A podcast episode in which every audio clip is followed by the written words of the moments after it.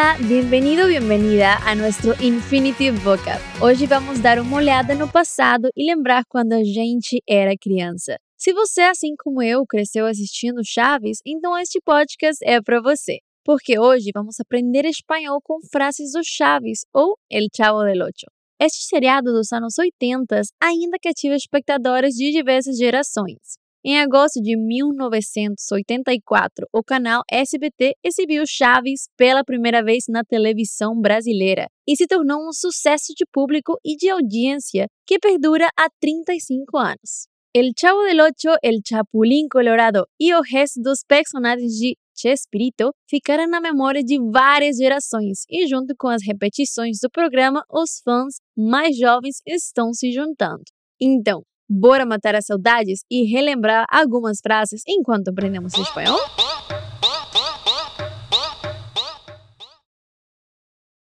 Ninguém tem paciência comigo. Es que não me tienen paciência.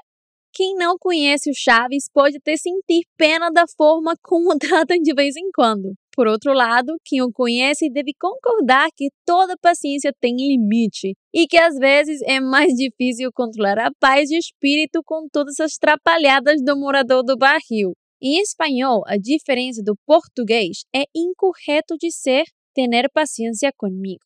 Em espanhol, o correto é usar no me tienen paciencia o no te tengo paciencia.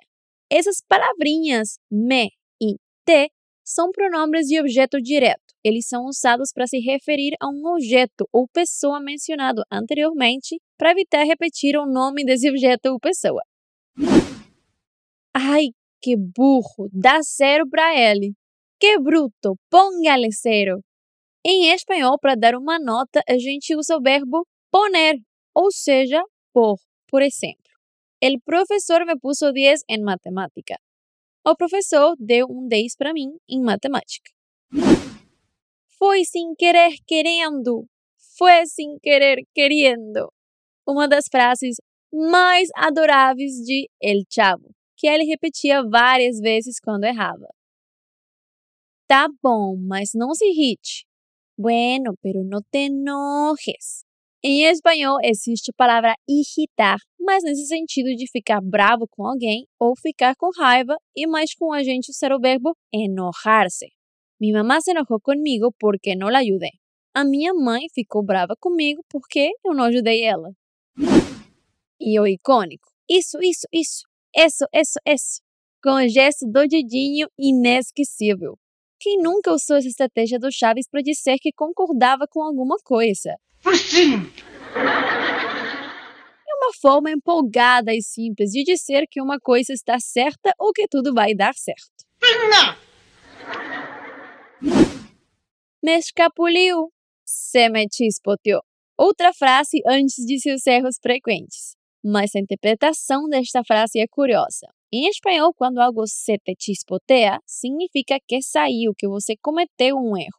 Mas é uma palavra já meio antiga e realmente poucas pessoas usam hoje em dia. Carne de burro não é transparente. La carne de burro não é transparente.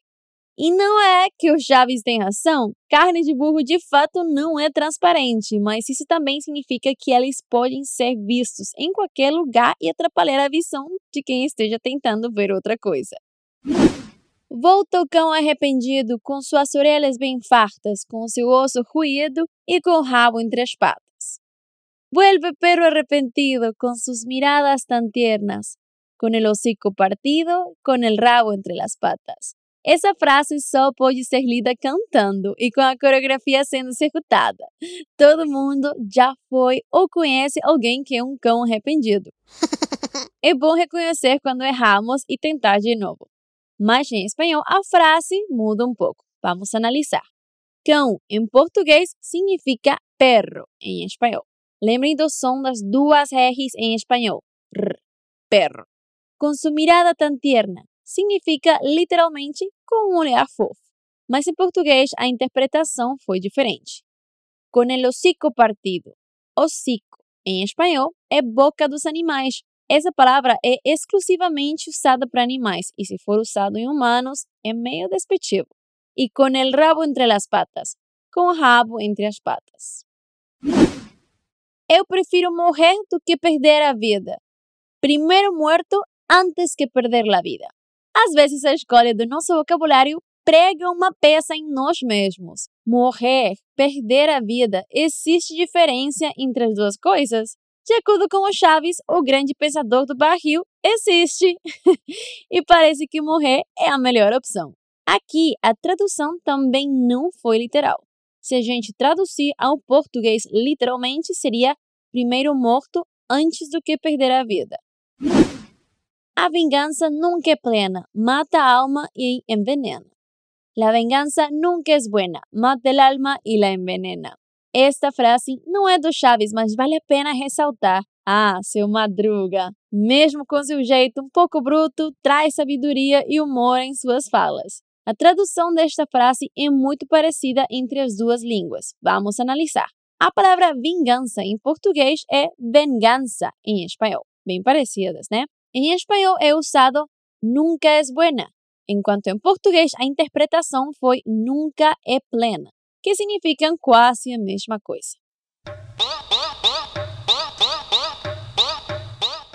Perfeito! Espero que tenha gostado do episódio de hoje e não se esqueça que temos muitos outros podcasts disponíveis por aqui, de pronúncia, de cultura, negócios, nossos walk and talks, enfim.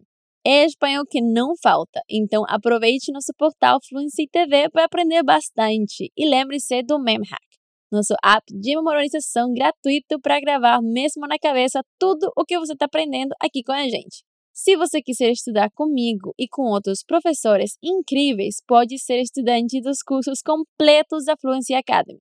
As inscrições abrem periodicamente e para saber mais sobre nossos cursos de vários idiomas, inscreva-se na nossa lista de espera. É gratuito e leva menos de 15 segundos.